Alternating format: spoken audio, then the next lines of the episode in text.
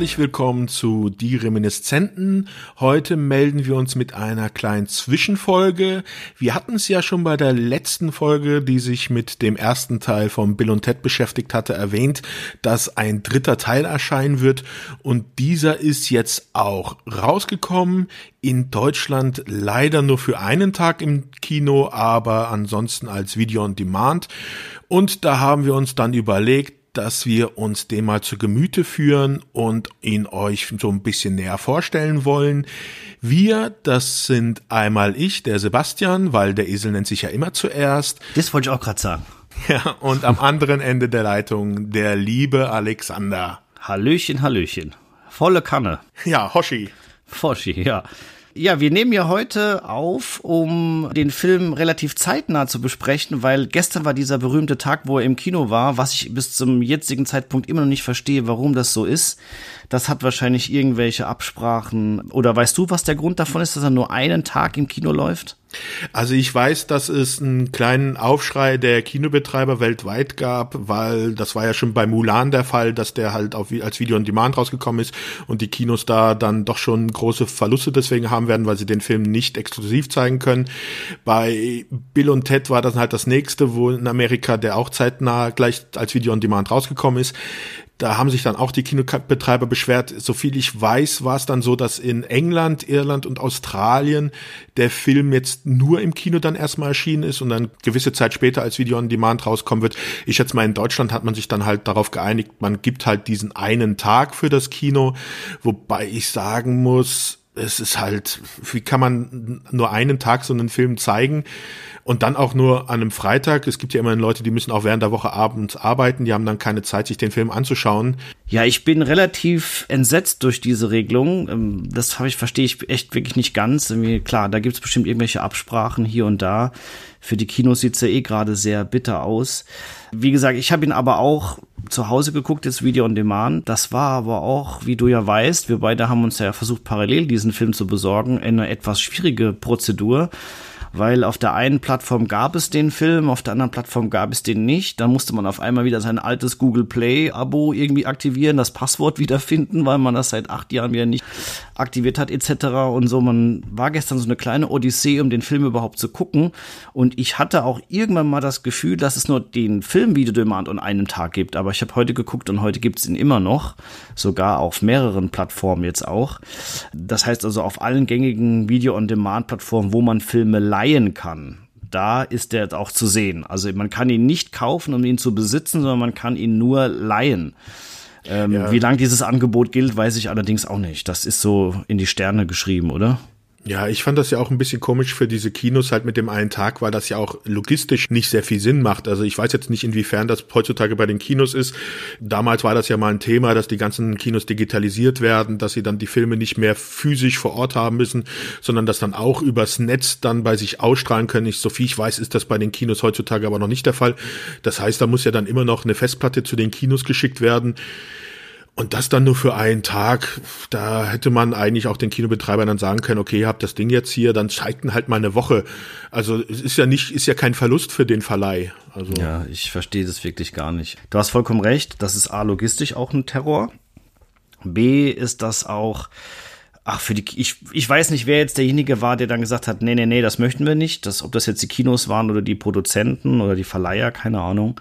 Ich finde die Regelung für so einen Film aber auch echt dramatisch, weil ich wurde auch überhaupt nicht beworben. Das ist jetzt auf einmal poppt es auf und wir beide bewegen uns ja auf sehr vielen Plattformen, die sich mit dem Thema Film beschäftigen.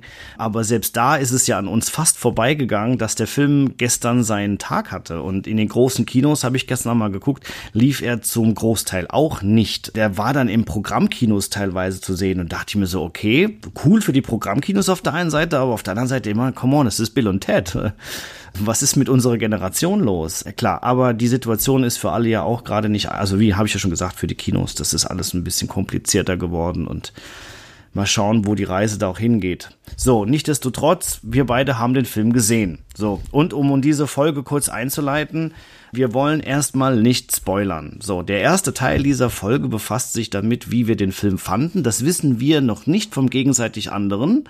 Das wird jetzt gleich lustig werden, ob wir den gut oder schlecht gefunden haben. Wir fangen damit gleich an und werden diesen Teil auch spoilerfrei lassen. Danach werden wir den Film kurz besprechen, so wie es möglich war, so viel dafür zu recherchieren. Ich habe zwar ein, drei Sachen rausgefunden, die auch ganz interessant sind, aber wir werden den Film besprechen. Der wird dann natürlich gespoilert, der Film. Okay, also wem das jetzt schon zu heikel ist, der sollte dann vielleicht abschalten da wir jetzt natürlich versuchen, spoilerfrei über den Film zu reden. Das ein oder andere wird aber schon zum Tage kommen. Und dann wünsche ich viel Spaß im Video on Demand. Und dann ab November gibt's auch die DVD für das Homekino, glaube ich. Ne, wo November ist richtig, oder Sebastian? Mhm. So viel ich weiß, soll es im November dann äh, DVD, Blu-ray und was auch immer halt rauskommen. Genau. Also ich bin sehr gespannt und ich freue mich jetzt total drauf, weil ich echt wissen will, wie er dir gefallen hat oder ob er dir nicht gefallen hat. Weil ähm, wir sind uns ja sehr oft einig, aber wir sind uns auch sehr oft uneinig. Deswegen müssen wir jetzt auch knobeln, wer anfängt, oder? An welchen Zahnstocher denke ich gerade? Arnold Schwarzenegger. Okay, du hast gewonnen, du musst anfangen. ja, super, danke. Wie gesagt, wir haben uns dann gestern beide den dritten Teil angeguckt. Der dritte Teil heißt jetzt im englischen Original Bill und Ted Face the Music, im Deutschen wieder etwas anders übersetzt und zwar Bill und Ted retten das Universum, was ich jetzt aber auch nicht so unpassend als Titel für, äh, Titel für den Film finde. Es gibt schlimmere Übersetzungen, ja. definitiv, ja. Soll ich gleich damit rauskommen, wie ich den Film fand, oder soll ich Ja, um, unbedingt. Ich meine, wir müssen dazu nur erklären, wir haben den natürlich nicht parallel zusammen in einem Raum gesehen, sondern Sebastian und ich sind ja räumlich voneinander getrennt. Wo bist du gerade? In der Nähe von Fr Frankfurter Flughafen. Genau, und ich bin in der Nähe vom äh, Berliner Flughafen. so sind wir getrennt voneinander, aber wir haben uns gestern darauf geeinigt, den Film zu gucken oder wir wollten natürlich auch ein bisschen warten. Das ist ja immer dann die Frage, gucken wir es jetzt oder gucken wir es nicht. Genau, aber Sebastian, schießt du einfach los. Wie fandest du den Film? Jetzt bin ich ja, gespannt. Also, als der Film zu Ende ging, hatte ich Pippi in den Augen. Okay. Er hat dir, er hat dir gefallen sagen wir es so, wenn, wenn ihr euch so ein bisschen im Netz umschaut, wie denn so die Bewertungen für den Film sind, muss man sagen, hat der Film im Großen und Ganzen so durchschnittliche Bewertung mit leicht positiver Tendenz. Und diese Bewertung verstehe ich auch voll und ganz. Exakt am Mundo, ja. Ich muss aber sagen, ich war am Ende des Films begeistert. Mein Herz hat Freudensprünge gemacht, weil dieser Film nämlich eins hat, was ich essentiell für diesen Film, also was ich finde, was essentiell für diesen Film ist und was zu der jetzigen Zeit auch hervorragend passt, weil dieser Film hat Herz. Bei dem Film machen wieder die Leute mit, die man halt schon aus den alten Filmen kennt. Wie gesagt, Keanu Reeves, Alex Winter sind wieder mit dabei. Die Original-Drehbuchautoren sind dabei. Und man merkt, dass alle mit Herzblut dabei sind, weil ihnen auch ihre, die alten Filme gefallen haben. Ja, also ich weiß nicht, ich, ich war einfach begeistert. Ich, für mich hat der Film einfach die Sachen aufgenommen, die in den ersten beiden Filmen gut waren, hat das weiterentwickelt und hat eine wirklich großartige Geschichte. Also manche werden sagen, ja, das ist eine ganz normale Geschichte, aber ich finde halt, diese Geschichte, die nimmt so viele Sachen aus den ersten Teilen auf und führt sie dann auch so intelligent weiter, dass es wirklich ein, eine Freude ist, sich diesen Film anzugucken. Ach, schön, Sebastian. Das hast du A, schön gesagt und B, teile ich deiner Meinung komplett. Ich fand den auch total super. Mir hat der auch richtig Spaß gemacht, von der ersten bis zur letzten Minute. Ich musste einmal kurz pausieren, war dann total aufgeregt, weil wie es dann wieder weiterging. Es ist ein, ein sehr spaßiger Film, der wirklich auch die Figuren gut behandelt hat und alles, was wir schon in anderen Folgen immer so gesagt haben, was uns so wichtig ist an Figuren, das hat er irgendwie gemacht. Es ist natürlich ein Film für Leute, die die ersten beiden Teile gesehen haben müssen und die auch mögen müssen, weil es ist derselbe Humor, es ist derselbe Takt, also auch dieselbe Geschwindigkeit der Geschichte das ist ja auch nicht immer so, dass dann so Fortsetzungen, die lange, lange später gemacht werden, dann sich so einreihen können in diese zwei guten Vorgänger. Das ist hier aber meiner Meinung nach auch durchaus gelungen und äh, sehr gut gelungen auch. Ich hatte auch Gänsehaut am Ende. Ich finde auch die ganze Geschichte jetzt nicht so dämlich. Also da ist die Geschichte aus dem ersten Teil dämlicher. Nee, ich hatte auch, finde ich, äh, ich hatte sehr viel Spaß bei dem Film und bin auch froh, dass sie ihn gemacht haben. Besonders was mir sehr gut gefallen hat, wenn du heutzutage Filme hast, die ja, auf Filmen aus den 80er oder 90er basieren oder eine Fortsetzung davon sind, jetzt wenn es äh, Komödien waren, dann hast du heutzutage normalerweise so einen Dra Haut drauf Humor. Also entweder so ein Pipi-Kaka-Humor oder so ein äh, Humor so von wegen, oh, jetzt haben wir hier die Schenkelklopfer raus, die Leute, die müssen im Kino sitzen und sich auf Biegen und Brechen lachen, weil das einfach so übertrieben ist alles. Sag mal Beispiel. Baywatch, der Film. Die beste Szene zum Beispiel, wenn sich der eine, ich weiß gar nicht mehr, wie die hießen, der sich in der Liege seine Nüsse einklemmt. ja, ich weiß, was du meinst. Das ist halt einfach so mit, mit der Faust ins Gesicht, egal ob du es nun lustig findest oder nicht, aber volle Kanne rein. Und das macht dieser Film halt nicht. Der Film, er ist lustig, aber nicht so ein, nicht so ein Humor, dass du laut loslachst, sondern dass du eigentlich von Anfang bis Ende ein Grinsen im Gesicht hast. Oh, schön. Und das hat mir echt gut gefallen. Na gut, also tatsächlich sehe ich es ganz genauso. Paar, ich finde es ganz genauso. Es gab ein paar Lacher, auf jeden Fall. Es gab auch ein paar Lacher, also wo ich auch laut gelacht habe. Ja, das finde ich auch. Ach, freut mich, dass er dir auch gut gefallen hat, weil sonst hätten wir wieder so ein Streitthema gehabt und ich streite doch so ungern mit dir. Und eins ja. muss ich sagen, was mich absolut weggehauen hat, wo ich also wirklich. Kommt jetzt ein Spoiler? Ich habe die ganze Zeit nee, Angst, irgendwas zu verraten, nein, deswegen, okay, alles klar. Ich habe den Film, also man soll, ich werde was erwähnen, was im Trailer zu sehen war. Also, aber das ist ja. Ah, was ist wenn? Ja, okay, wir, wir können es ja, ich, ich sag's jetzt, dann kannst du sagen, ob es ein Spoiler war und dann werde ich es einfach überpiepsen. aber was mich absolut in diesen 90 Minuten umgehauen hat und das, als ich den, also als ich den Film beide Male gesehen habe, ist die schauspielerische Leistung von Bridget Lundy Payne. Alter, das ist so geil. Das ist so. Die Keanu Reeves Tochter in diesem, also die Teds Tochter spielt. Das ist der Hammer. Du siehst Ted in ihr, aber sowas von. Die spielt alle an die Wand in diesem Film. Weißt du, was bei meinem Zettel auf Platz 1 steht oben? Wie geil diese Schauspielerin ist. Also, das ist eine volle, eine volle glatte Eins gewesen, eine Eins mit Sternchen, klar, absolut irgendwie. Ja. Also sie, wie sie ihn nachmacht, das sieht man von der ersten Sekunde, wo sie auftaucht. Ja. Und die ja. hat die komplette Körperhaltung und Gesichtsmimik von ihrem Spielvater übernommen. Also fand ich auch, das hat so einen Spaß gemacht, dazu zu gucken und von dem Anfang bis zum Ende. Ich finde allerdings, dass es ein ziemlich krasser Tra äh, Spoiler ist. ja, beim Trailer siehst du doch schon, dass die Kinder haben. Ja, man muss aber auch dazu sagen, derjenige, der in diesen Film vor reingehen möchte, unvorbereitet, ohne den Trailer zu gucken, dann aber auf unseren Podcast klickt, ist selber schuld. Also ein Trailer, also den Trailer würde ich schon als, äh, aber wir haben es ja vorher gesagt, also können die Leute, die sich dann gedacht haben, oh, ich habe den Trailer nicht gesehen, ja. da will ich jetzt nicht wissen, hätten rein, ausschalten können. Rein rechtlich sind wir raus, äh, sind wir fein raus. Mein Anwalt hat auch schon alle Schreiben bekommen, also da müssen wir uns keine Gedanken machen. Wir können dann ja, glaube ich, jetzt auch eh, weil wir ja schon voll im Thema drin sind, wir können dann auch jetzt mal sagen, okay, ab jetzt wird über den Film geredet, also ab nee, jetzt ein, ist es, ein, oder? Zwei Sachen möchte ich noch kurz vorher erwähnen, was noch im spoilerfreien Bereich ist. Ah. Und das erste ist, ich habe einmal den Film im englischen Original geguckt und dann einmal in der deutschen Synchronfassung. Ja. Und ich muss sagen, die deutsche, ich möchte, ich möchte den Synchronsprechern nichts vorwerfen. Also das sind gute Synchronsprecher. Aber ich weiß nicht, ob die jetzt einfach nur wenig Zeit hatten, das zu äh, ins Deutsche rüberzubringen. Das sind ja auch nicht die Originalstimmen von den beiden Darstellern aus den alten Filmen. Diese Rollen sprechen ist halt, sie sprechen die wie normale Charaktere und nicht wie diese, so wie man halt Bill und Ted aus ihren alten Filmen, dieses Ey man, Dude oder sowas, also ja. als wenn es ganz normale erwachsene Leute wären, haben sie die gesprochen, so kommt's mir vor. Und die deutsche Fassung fand ich jetzt nicht ganz so gut. Also sie haben natürlich auch wieder die alten Begriffe wie Hoshi, volle Kanne und sowas eingebaut. Und was noch im englischen Original halt besser rüberkommt, es gibt halt einen Charakter, der Deutsch spricht. Und wir haben da wirklich mal einen Film, äh, wo im englischen Original einer Deutsch sprechen kann.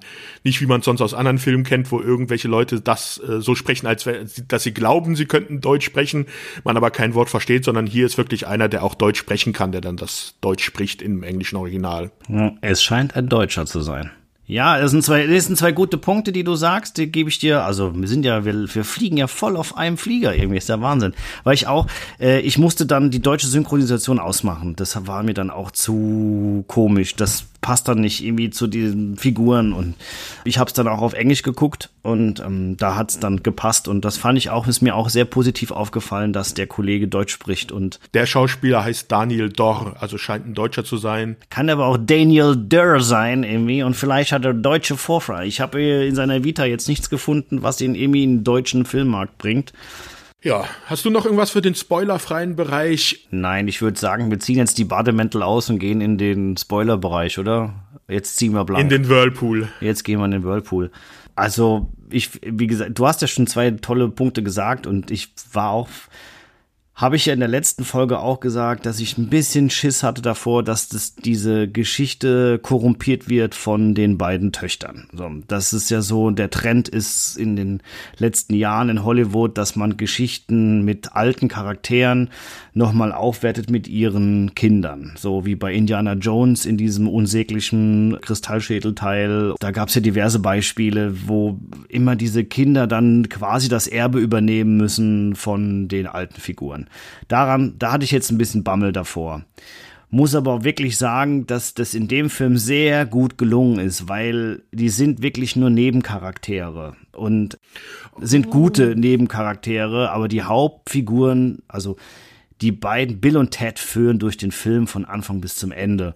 Ja, und die sind sehr wichtig, die sind sehr wichtig, keine Frage. Also die sind ja die zweitwichtigsten, würde ich sogar schon sagen, die Kids aber ich habe ein bisschen Schiss gehabt, dass das zu überhand nimmt. Weißt du, was ich meine? Dass man, weil ich will in dem Film, will ich Bill und Ted sehen, so. Und nicht Ach, die fand, Kids.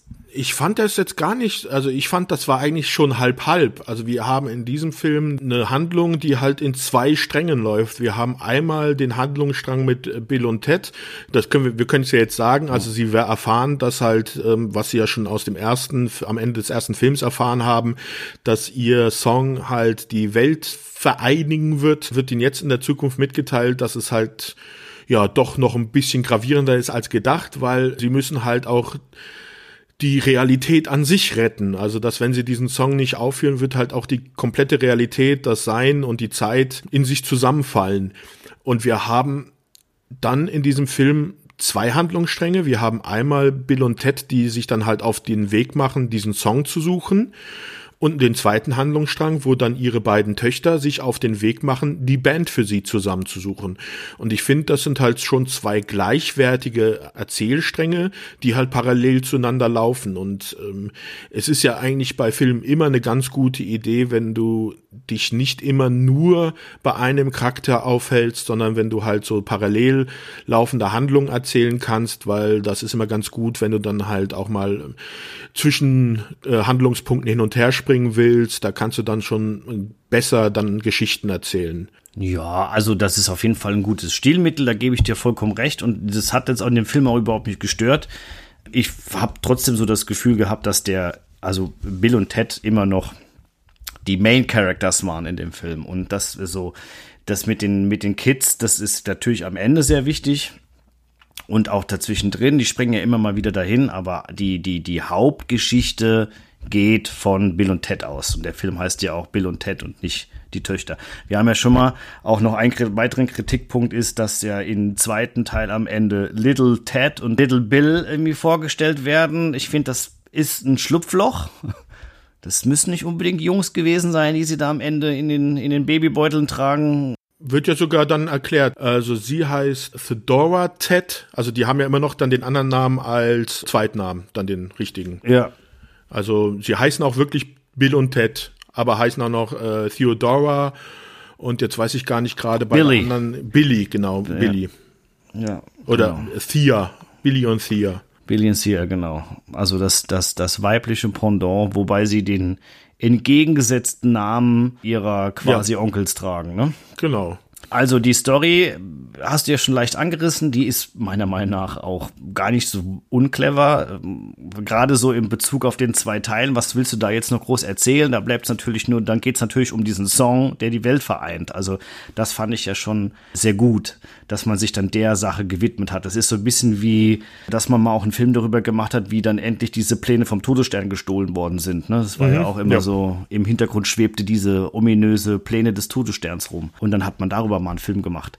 Ähm, so war es jetzt mal der Song. Die beiden begeben sich auf eine, auf eine Reise, die, weil sie sind ja sehr clever, sie sind ja jetzt ja auch Zeitreise erfahren und sagen, na gut, wir springen einfach in die Zukunft und klauen uns unseren eigenen Song. Und es kann ja kein Diebstahl sein, wenn wir uns von uns selber klauen.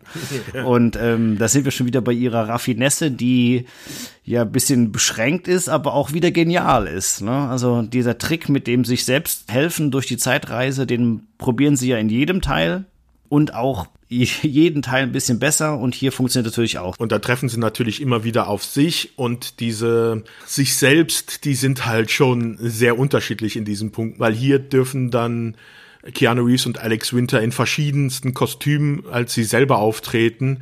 Und die sind, Kostüme sind schon großartig. Also die ersten Ichs sind ja zwei Jahre in der Zukunft, die sehen doch einigermaßen normal aus. Aber dann, wenn sie fünf Jahre später auftauchen, dann hat der Ted ja einen übelsten Bierbauch. Der Bill hat schon keine Haare mehr, der zieht dann immer mal auch die Perücke ab. Ich habe auch gelesen, dass es an die Qualität von Thor aus Avengers Endgame ranpasst. Und ich finde ihn sogar besser. Also sieht bei, ja. sieht bei Keanu Reeves Reeves noch besser aus. Man muss dazu sagen, die sind deswegen so abgefuckt, weil es ja Eheprobleme gab am Anfang. Die beiden Prinzessinnen, die geretteten, sind nicht mehr ganz so glücklich, weil sie nicht mehr wissen, ob sie mit, mit einem der beiden zusammen sind oder eigentlich mit beiden zusammen sind, weil die beiden sind halt ein Herz und eine Seele und so führen sie auch ihre Ehen, nämlich zusammen. Ja, die gehen ja dann zu diesem Paartherapie und natürlich gehen beide Paare gleichzeitig hin und das, die Szene ist echt großartig. Also das, das ist, das ist Comedy pur. Ja, das ist auch gut geschrieben und, ja. und das ist so, wie du schon gesagt hast, so schön, man schmunzelt eigentlich die ganze Zeit und dann sind zwischendrin immer mal so ein paar Gags dabei. Ähm, da haben wir ganz vergessen, diese wunderbare Eröffnungssequenz auf dieser Hochzeit. Die, ja, die, die ist ja wirklich großartig. Und das ist auch so der erste Moment, wo du merkst, hey, wir geben unseren Fans jetzt mal so ein bisschen Futter, ja, so, wir wissen, ja. die wissen nicht genau, was für eine Reise wir geschickt werden, aber dann tauchen diese beiden auf einer Hochzeit auf von ihrer Ex-Klassenkameradin, Schrägstrich Mutter des einen, Mutter des anderen. Ja, die, und die heiratet auch noch den kleinen Bruder von Ted, der, der damals im ersten Teil auf Napoleon aufgepasst hat. Ja. Großartig.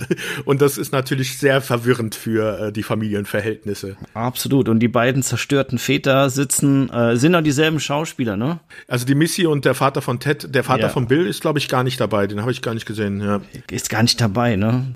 Da ist auf jeden Fall sehr viel Potenzial drin. Es tauchen halt die alten Figuren wieder auf. Die beiden Mädels ja. machen ja eigentlich die Handlung des ersten Films durch. Ja. Das, was Bill und Ted im ersten Film hatten, dann, um, um den Test zu bestehen und sie durch die Vergangenheit reisen und bekannte Persönlichkeiten zu holen, reisen nun ihre Töchter, damit die beiden Väter diesen Song spielen können, durch die Vergangenheit und sammeln bekannte Musiker auf. Und die haben halt wirklich eigentlich ist es der erste Film, dieser Teil der erste Film nochmal. Ja.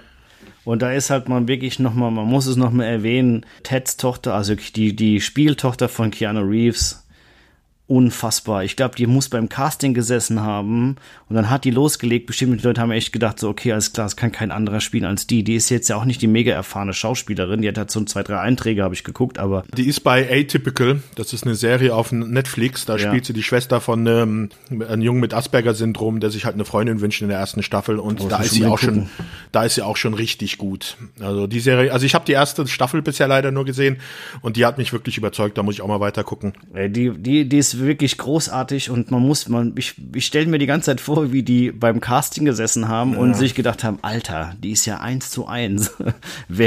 also ist wirklich sehr gut. Ich habe heute aber auch schon Stimmen gelesen, dass die ganz furchtbar finden, also dass viele die ganz furchtbar finden. Echt? Nachgelesen und die meisten Kritiken gehen doch in die Richtung, dass es halt so eine Frauenversion ist. So, das sind so dieselben Antifeministen, die auch diesen Ghostbusters-Film so zerrissen haben.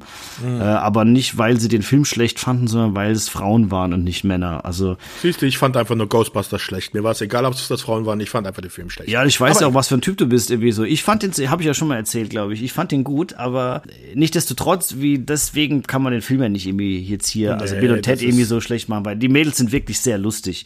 Die, die meisten, also haben auch geschrieben, so dass in der Zukunft auch nur Frauen sind. Also das ist ja auch die mhm. obere Chefin und so und Rufus gibt's ja nur noch, also leider, aber auch schöne Szene irgendwie, den gibt's ja, als Hologramm. Also und dann hast du so ein bisschen, ja, man hat Gänsehaut gehabt, als er kam. Da hat der Film auch wirklich ein feines Fingerchen dafür bewiesen, um halt auch nochmal wirklich diesen Brückenschlag zurück in die Vergangenheit zu legen. Allein, dass der Film mit dem alten Logo von Orion angefangen hat. Ja.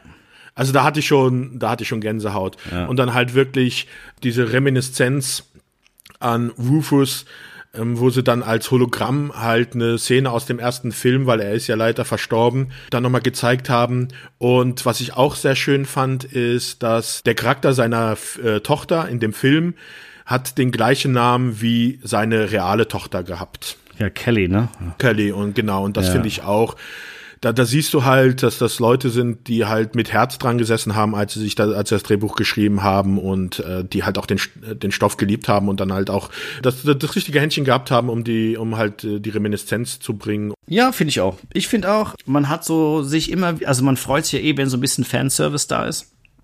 Und mhm. das war in dem Film ganz klar da. Und man ist auch gut mit umgegangen. Man hat so vor allem noch mal so die Hüte gezogen. Das fand ich gut, so ein Chapeau. Eine der weiteren Szenen, die mich unheimlich äh, begeistert war, tatsächlich, dass dieses zweite Mal, wenn sie auf sich treffen, wo sie diese Rockstars in dieser riesigen Villa spielen, mhm. Der Gastauftritt. Wo Ted so unfassbar fett ist, also, oder mhm. nicht unfassbar fett, aber er ist halt sehr fett und sieht sehr gut aus, dieser Fettsuit und so weiter. Dann kriegen sie auch einen, kriegen sie auch einen Song und sie hören den Song auch und man hört diesen, man hört ihn nicht als Zuschauer und die sagen ja. so, oh wow, der ist fett und so, das ist klar, das ist der beste Song aller Zeiten. Und dann machen sie die Tür auf und auf einmal steht Dave Grohl vor ihnen irgendwie und so weiter. Und sie sind halt aus Versehen in der Villa von Dave Grohl. Wer den nicht kennt, das ist der Sänger der Foo Fighters, ein großartiger und Ex-Schlagzeuger von Nirvana. Eine, eine großartige Band. Da diverse Songs von ihm wären ja, glaube ich, äh, dazu da, um Weltfrieden zu stiften.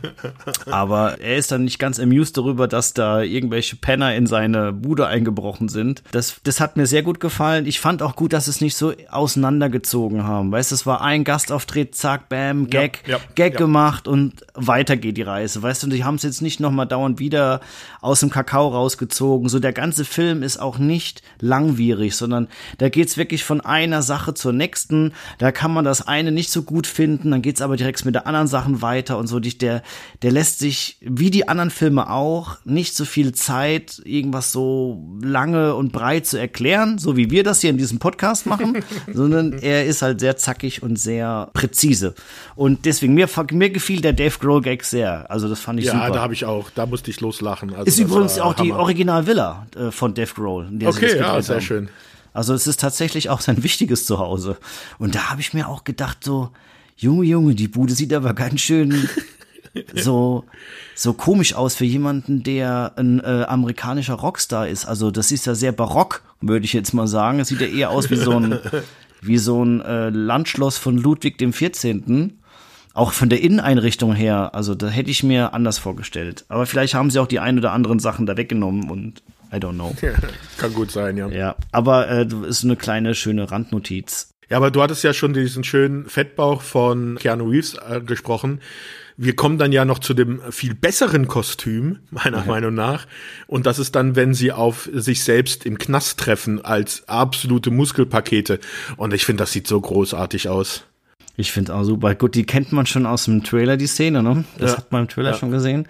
Aber es ist schon sehr gut. Und überall, ich finde auch in jeder, es schwingt immer Musik mit.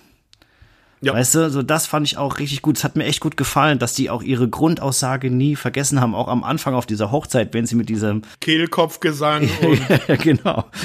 Das ist das ist schon sehr skurril und ja, aber das, das ist ja auch wieder so ein Unterschied zum ersten oder zu den ersten Filmen. In den ersten Filmen hatten wir die, die überhaupt keine Ahnung von den Musikinstrumenten haben und sich in die große äh, Kunst hineinträumen. Und jetzt haben sie alle Musikinstrumente, die es gibt, perfektioniert. Also sie können ja wirklich alle spielen. So selbst ein Dudelsack und was weiß ich nicht. Aber dadurch haben sie dann so ein bisschen ihren Weg verloren, glaube ich. Also weil sie halt dann fandst einfach du, zu Fandst du, die konnten sind. den spielen? Ich meine, es war ja eher Katzenmusik. Ich oder? fand, nee. Also wenn du es dir genau anhörst, also meiner Meinung nach sind, äh, sind alle einzelnen Instrumente echt gut gespielt. Bloß das ist halt alles übereinander gelegt und ist halt ein haltloses Chaos. Dadurch, dass da halt da 15 verschiedene Instrumente, dann haut er noch die Posaune raus, der Kehlkopfgesang dazu, die passen halt auch nicht zusammen. Also das ist halt. Ja, das ist schon gut, das ist schon gut. Aber die können halt alle spielen. Okay. Und das ist ja das, was dann ja auch am Ende, wo wir ja noch hinkommen werden, dann ja wirklich großartig alles aufgelöst wird. Ja, das stimmt schon.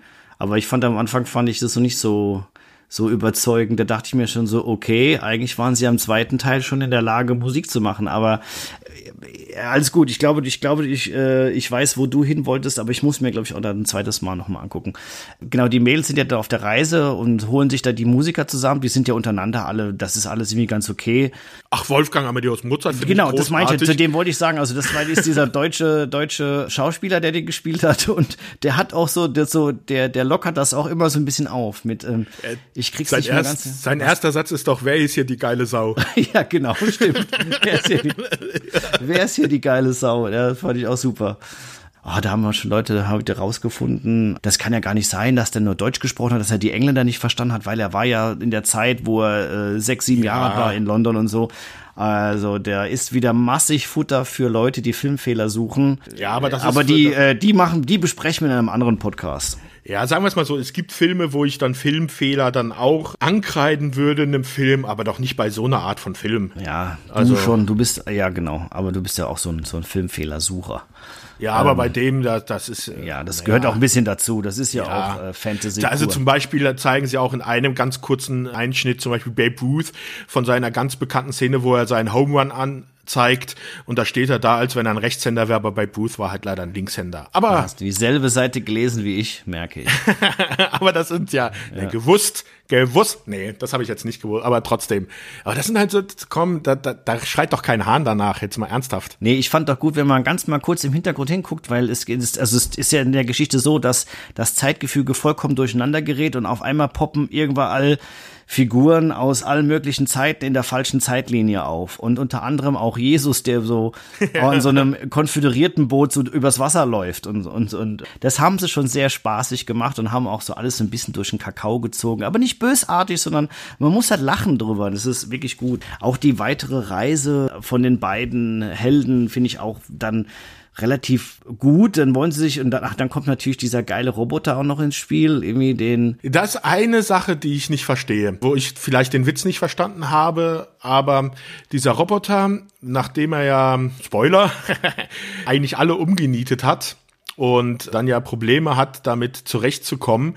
Äh, er verändert sich ja erstens seine Stimme, äh, ist nicht mehr so eine Roboterstimme, sondern eine normale Stimme und er erinnert sich ja an seinen Namen und er ist ja irgendwie immer erpicht, irgendwas so mit, äh, mein Name ist Dennis Caleb McCoy und als wenn er dann noch was sagen wollte und er wird immer über unterbrochen. Das hat sich für mich so angefühlt, als wenn da so ein Insider-Witz noch wäre oder einen Witz, den ich nicht verstehe, da Ja, dran stecken ging würde. mir ähnlich. Ich hab's auch nicht verstanden. Ich fand bloß dann den Charakter ganz lustig, weil so ein trotteliger Roboter, der also voll nach Killer-Roboter aussieht und halt verkackt und naja, eben, er bringt's ja dann doch um alle und wie schon im zweiten Teil, Bill und Ted kommen in die Hölle. Da sind die Kinder auch schon, die ja auch aus Versehen von dem Roboter ausgelöscht worden sind, gell? Der Roboter. Genau, der hat ja die, alle- als sie wieder nach Hause gekommen sind, das Garagentor aufgemacht haben, Ja, genau. hat der einfach mal losgeballert Also und alle sind in der Hölle irgendwie und es kommt zur Reunion. zur Reunion mit einer der besten Filmfiguren aller Zeiten. Und auch der Grund, warum der zweite Teil, naja, man kann es eigentlich nicht, eigentlich, das, das ist schwierig. Ich habe das beim letzten Mal, beim letzten Podcast schon gesagt, dass ich den zweiten Teil besser finde als den ersten Teil. Ich kann einfach nur sagen, mir gefällt halt diese Figur so saugut. Also dieser Tod ist halt, der Grim Reaper ist halt wirklich einfach eine volle, eine, eine glatte Eins. Ja, und William Sadler bringt den halt auch super rüber. Unfassbar. Unfassbar. Und ich fand ihn jetzt auch im dritten Teil wieder mit die lustigste Figur. Äh, William Sadler ist ja tatsächlich auch nicht gealtert in der Maske und das war ja auch sehr clever. Ja. Ich finde, man sieht ihm nicht an, dass er 30 Jahre auf dem Buckel hat. Er sieht genau noch so aus wie der Tod. Da haben sie ihm schon ordentlich Kleister ins, ins Gesicht gehauen. Das Maskenbild, das Maskenbild ist super. Also komplett ja. bei allen richtig gut. Man denkt am Anfang, dass Keanu Reeves auch so eine, eine, so eine Wachsmaske anhat, finde ich wieder. Sie ist ja ohne diesen John Wick Bart und sieht er ja wirklich komisch aus. Aber Alex Winter ja auch. Die sehen ja wirklich nicht mehr so frisch und so so Ach, jugendlich aus. Aber ich meine, sie sind halt 50 Jahre alt, ne? Das ist ja, halt also dafür fand ich das schon vollkommen ja, okay. Ja, ich fand's auch total charming. Um, aber äh, nichtsdestotrotz, das komplette Maskenbild in dem Film ist klasse. Äh, das haben sie sehr gut gemacht. Ich habe ja heute noch mal vor diesem Podcast den zweiten Teil geguckt und wenn er also selbst sich noch mal über seinen großartigen Hintern lobt, der Tod. das ist einfach groß. Das ist einfach, das musste erst mal bringen, so eine Szene. Äh, natürlich schaffen sie es auch diesmal aus der Hölle wieder rauszukommen. Der Tod macht wieder mit dann kommen wir eigentlich schon zum Ende, ne? Ich meine, dann ist ja der ja, Film auch schon relativ also, weit. Lang geht der Film ja auch nicht, der geht ja nur 90 Minuten. Das ist ja auch sehr nett. Äh, sie sagen ja immer im Film, oh, wir haben noch so und so viele Minuten. Ja. Und das ist dann wirklich noch so lang, wie es dann bis zum Ende dauert. Ist das so? Ja, ja, ich habe dann immer auf die Uhrzeit geguckt. Also bei der ersten Zeit stimmt's nicht ganz, aber bei den anderen passt das dann schon zum. Könnte man eigentlich sagen, dass der Film im Echtzeit ab. Ich hatte ja mit meiner Freundin die Theorie, dass das auch an dem 25. September spielt, dieser, dieser Film. Und dass er deswegen nur ein Tag im Kino ist. Aber das ist nicht so, ne? Es ist so. Nee, weil, wird, wird glaube ich, kein Datum. doch, Datum ich glaube, am Anfang wird ein Datum genannt und dann war das nämlich auch so. Und dann auch um 17.17 Uhr 17 ist doch das, oder? Ist nicht um 17.17 Uhr 17 das Konzert? 7.17 Uhr, also 19.17 Uhr. 19.17 Uhr ist das Konzert. Da war schon so, da hatte ich schon so das, das Gefühl, wäre auch lustig, das wäre mal eine geile Aktion gewesen, dass er dann auch erst da downloadet, beziehungsweise du kannst den Film um, man muss du dann gucken, um 15 Uhr runterladen. 17, ja, nee, oder um 16 Uhr, Uhr ja, ja, ja, genau. Dann kannst du dann, dann bist du dann original am Ende an dem Tag, aber gut, Chance vertan beim nächsten Film mit Zeitreise. So, äh, die Theorie ist widerlegt. Genau, wir treffen uns jetzt alle wieder mit der Band und irgendwie auf der Autobahn. Da findet jetzt das große Reunion-Konzert statt. Und sie lösen das so gut. Weil ich war eben äh, schon damals, als dann der erste Film rauskam äh, und man hat sich gedacht, ja, vielleicht werden sie irgendwann mal diese Geschichte erzählen. Wie wollen sie das erzählen, dass es dieses eine Lied die Welt zusammengebracht hat? Was wollen sie denn da einspielen für ein Lied? Also besonders am Ende des zweiten Teils läuft ja dann von Kiss God Gave Rock'n'Roll to You. Und da hat sich das ja schon so angefühlt, ah, das soll also dann das Lied sein, das die ganze Welt vereint. Und das kannst du natürlich filmisch nicht zeigen. Du kannst keinen so guten Song schreiben, der das irgendwie dann bei den Zuschauern ausdrückt. Und deswegen nehmen sie halt dann diesen wirklich großartigen Kniff.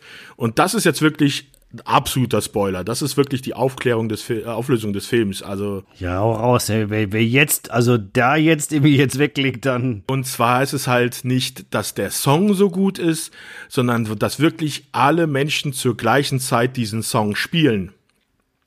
Also den beiden fällt auf, dass nicht sie, Bill und Ted, es sind, die dieses, diesen Song spielen werden, um die Welt zu vereinen, sondern es geht um ihre Töchter. Sie sind die, die halt die Band zusammengebracht haben, denken sich dann halt auch dieses Lied aus, sie suchen die Beats per Minutes aus, in welcher Tonlage gespielt wird, bringen dazu, dass dann halt die ganzen Musiker, die sie geholt haben, diesen Song anfangen zu spielen. Sie sind selber als DJ dabei und äh, untermalen das halt mit diesen, ich weiß nicht, wie diese Computer heißen, wo du auf diesen einzelnen großen Tasten dann halt Sound-Samples drauf hast, ja. die du dann einspielen kannst. Und Computer. die fangen dann halt. Das nennen wir es Computer. ja, ich glaube, die Dinge haben einen eigenen Namen, aber okay. Ja. Äh, und die fangen halt an, diesen Song zu spielen. Währenddessen machen sich dann Bill und Ted halt auf die Reise mit der Telefonbox in unendliche äh, Weiten, also sie, sie gehen in die Unendlichkeit und deswegen entstehen unendlich viele Exemplare von ihnen und reisen durch alle Zeiten und geben jedem einzelnen Menschen, der jemals existiert hat, ein Musikinstrument und alle spielen gleichzeitig. Und aus diesem Grund vereinen sie halt die ganze Welt und dieser Riss im Raumzeitgefüge schließt sich wieder. Ja. Das finde ich einfach super gelöst. Ist physikalisch nicht zu belegen, dass ja, es geht. Das, ich wollte ja, wollt nur Spaß das, machen, aber ich finde es auch nicht. Ich finde es super. Ich finde es auch. Das war eine richtig clevere Lösung zum Ende. Ich fand es ein bisschen cheesy, weil man relativ nach Auftreten der Töchter weiß, dass die Töchter diejenigen sind, die diesen ja. Song machen werden. So, ich finde, das ist schon ziemlich offensichtlich gewesen aber das ist dann so gut lösen am Ende und das ist halt so alle, alle, alle mit allem und da haben sie noch mal ein bisschen VFX-Budget verbraten.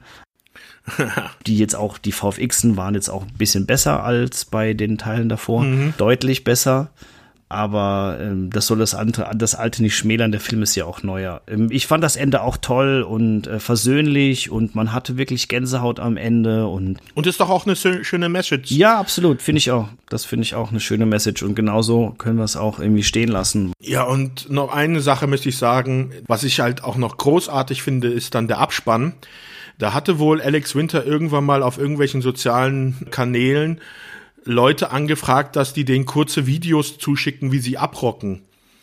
Und aus diesen Videos haben sie einen Abspann zusammengeschnitten und das finde ich auch wunderschön. Ja. Weil das halt auch nochmal dieses Thema, alle zusammen, egal wo, wo auf der Welt, alle zusammen rocken zusammen ab und generieren oder wollen so eine bessere Welt erschaffen. Richtig. Und das hat der Film dann auch noch so live geschafft, ne? Also, und ja. dann musst du dir überlegen, dass dieser Film echt nur einen Tag im Kino läuft und dann auf Video on Demand rauskommt und das auch irgendwie total unübersichtlich und überhaupt nicht beworben, wenn man sich überlegt, was teilweise für für für schwache Filme die ganze Stadt voll plakatiert wird Mhm. Auch jetzt für die neuen Netflix-Serien und so weiter. Das ist ja jetzt nicht nur in der Corona-Krise, dass wir äh, nur die Kinofilme nicht mehr plakatieren. Oder äh, es wird ja alles vollgeklebt mit äh, The Boys und Umbrella Academy und äh, Bio-Hackers und sowas. Hier in Berlin auf jeden Fall. Aber du hast von Bill und Ted nirgendwo was gehört. Also ich habe das jetzt wirklich über eine, eine Filmseite aus dem Internet irgendwie mitbekommen. Einen Tag vorher. Einen Tag vorher habe ich dir habe ich dir noch geschrieben und gemeint, kann das sein, weil ich mich jetzt auch voll auf November eingestellt habe und gedacht habe, okay, der kommt halt nicht ins Kino, der wird dann irgendwann auf DVD rauskommen oder also Blu-ray und dann guckst du den halt da an und oder es gibt halt irgendwie noch ein Spezialding, dass du irgendwo im Kino das irgendwie noch gucken kannst. Aber äh, das verstehe ich wirklich nicht. Und das ist echt, das ist dem, dem Film leider nicht äh, gerecht. Finde ich. Also. Ja, besonders es gibt ja, also was, was gibt's denn für Alternativen gerade im Kino? Der X-Men New Mutants, der ja wirklich gerade am Abkacken ist von der Kritik her, der ja wohl wirklich absoluter Müll ist. Die einzige Konkurrenz, die du zurzeit hast, ist Tenant und der ist ja auch schon ein paar Wo zwei, drei Wochen draußen. Also ich bin mir auch relativ sicher, dass dass Bill und Ted ja auch eine Marke ist, die man kennt. Also es kennen ja relativ viele also man, oder gerade Keanu Reeves ist ja gerade, haben wir ja auch in dem Podcast jetzt besprochen in der letzten Folge, ist er ja gerade auf dem Höhenflug und macht ja das und das und das und das. Und das sind ja alles Blockbuster. Und da kommt jetzt so ein Film, irgendwie unter so ein anderes Licht und das Ding ist so, wer jetzt diesen Podcast gehört hat und sich immer noch nicht sicher ist, ob er diesen Film gucken soll oder nicht, dann nehmt doch einfach die 14,99 Euro und investiert die für was anderes. Haut euch ein paar Mal auf den Kopf, dass ihr vergessen habt, was wir gesagt haben. genau. nee, tut's lieber nicht. Nee, dann macht irgendwas anderes Gutes mit dem Geld. Aber ich glaube, ich kann von uns beiden jetzt sagen, ähm, wir beide empfehlen diesen Film sehr. Vor allen Dingen, wenn man die ersten beiden Filme gesehen hat und gemocht hat, dann wird man den dritten ja. doch auch mögen, wenn man den, wenn man den Humor da verstanden hat. Also Film ist eh eine Geschmack, also, oder?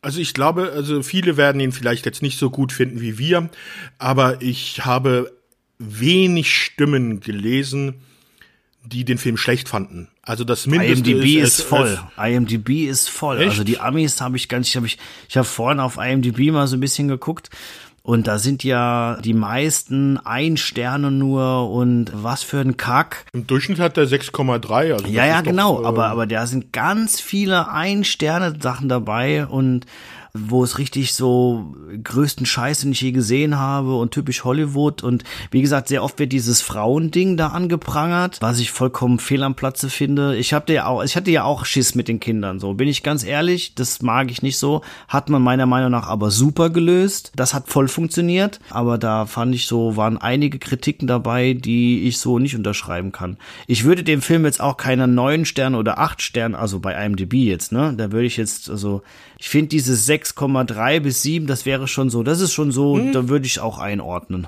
Also ich habe ja bei Letterbox einen Account, wo ich immer die Filme bewerte. Ja. Da gibt's ein Fünf-Sterne-System und da habe ich ihm viereinhalb Sterne gegeben. Okay. Ja, so vier Sterne würde ich mir auch geben. Also beim Sternesystem. Es ist halt jetzt nicht das größte Meisterwerk aller Zeiten, aber dadurch, dass er so kurzlebig ist und so schnell und so präzise, weißt du, so, da waren so zwei, drei Sachen auch dabei, die mir nicht gefallen haben. Aber im Großen und Ganzen fand ich den Film super. Also was sollte dieser Steinzeittrommler und fand ich, ich weißt du, nee, ja, ich fand's auch lustig, aber ich dachte mir so, oh geil, die holen, äh, die holen erstmal Jimi Hendrix, dann holen sie äh, Mozart, und dachte ich mir so, Alter, wen holt ihr denn noch? Wie heißt der? Louis Armstrong. Louis Armstrong, ja. Nee, ich dachte mir, ich habe so gehofft, dass sie vielleicht noch ein paar andere bekanntere und nicht einen aus der Steinzeit holen, der gut äh, Steine gegen ja, aber das, klopft aber das fand ich halt gerade lustig, dass halt, wenn es um Schlagzeug geht, dann halt einer so aus 10.000 vor Christus, so ein Neandertaler, der einfach wild auf irgendwelchen Fällen rumhaut, dann der Irgendwie beste schon, aber ich, aller Zeiten. Stell dir vor, die hätten Herbert Grönemeyer oder sowas geholt, weißt du? Ja. Herbert Grönemeyer als Schlagzeuger? Nee, oder so was anderes. Die hätten ja noch andere Musiker holen können. Ja. Und ich dachte mir, okay, die holen jetzt ohne Ende, also so wie beim Referat halt die, die, ja. die High Roller, die man auch alle kennt. Aber den ja, Steinzeitrommler kanntest du nicht und du kanntest auch diese asiatische Flötistin auch nicht. Und die, die kommen ja, auch tatsächlich die nur. Die ist aber bekannt. Das ist die, ja, die, diese typische chinesische Musik, wie du sie halt kennst, eigentlich kreiert hat. Also wird, also ist diese legend, legendäre Figur, ob sie wirklich existiert hat, das ist halt die Frage. Die hat halt diese typische chinesische Musik, die halt auf diesem Bambusflöten gemacht wird. Wie Meister Pai Mai. Alles klar. Ja, du, das ist ja auch jetzt nur mein persönlicher Geschmack. Ich habe ja gedacht, ja. vielleicht holen sie ja das mit Herbert Grönemeyer war jetzt auch ein Gag, ja.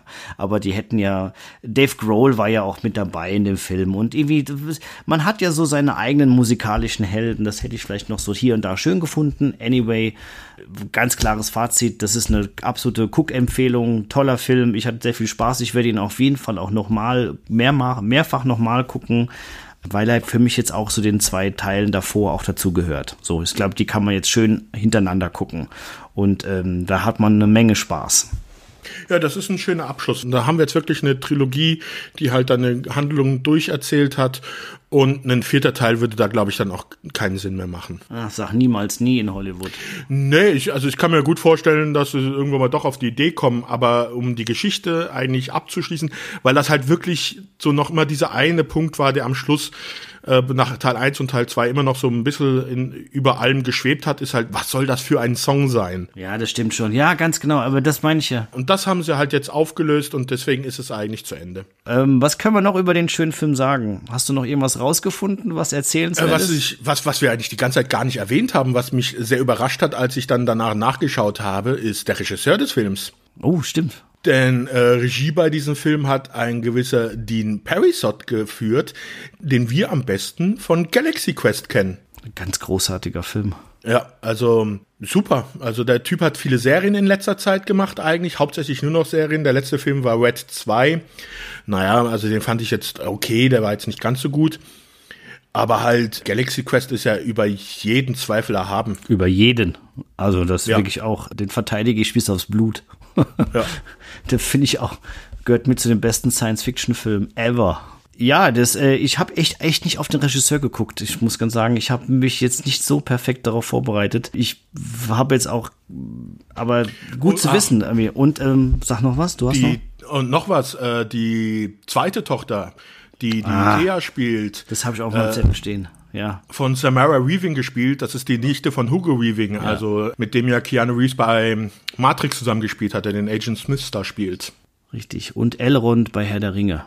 Ja. ja, stimmt. Das sieht man auch tatsächlich ein bisschen in ihrem Gesicht, finde ich. Sie sieht schon so sehr nach ihrem Onkel aus. Finde ich, also das sieht man schon so ein bisschen drin. Die ist aber auch nicht schlecht gewesen. Also sie ist ja nicht. Ja, aber die, die geht nicht, halt echt, ja. die geht halt unter neben der. Neben das ist das, Great das ist ihr, ihr Leid leider. Dann noch sehr lustig fand ich, dass die The Great Leader, also diese Anführung in der Zukunft, wird von der Mutter aus Two and a Half Men gespielt. Oh, stimmt, daher kennt man die. Ja, ich glaube, du hast richtig gesagt, der Film kommt zum Punkt, wir nicht, aber wir sollten jetzt zu einem Punkt kommen. Ich glaube, wir können hier eigentlich abschließen.